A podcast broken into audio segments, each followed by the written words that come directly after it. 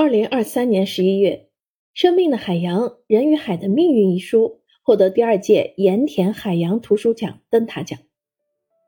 灯塔奖是盐田海洋图书奖最为重要的一个奖项，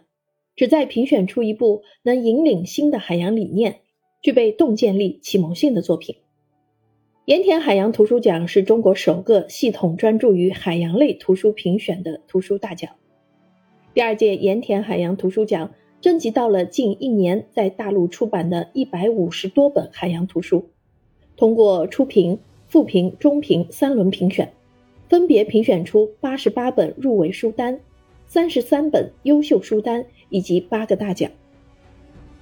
生命的海洋：人与海的命运》一书主要探讨了人与海洋的关系，详细讲述了海洋的自然历史，引导读者感受海洋环境的变迁，警示读者。海洋环境问题的严峻性。作者创新的集科普研究与文学叙事于一体，对海洋酸化、过度捕捞、毒化污染、排污和化肥污染等因素对环境的影响进行了详细阐述，以自己的海洋研究和考察体验，生动地描述海洋的历史变迁和人类活动给海洋带来的影响，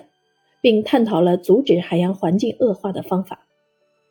他在书中呼吁大家行动起来，拯救我们赖以生存的海洋。可以说，这本书是一部海洋生态警示录。它让读者清晰地看到海洋所面临的问题，意识到海洋危机问题的严重性。同时，它也是一份呼吁国际社会共同保护海洋的倡议书。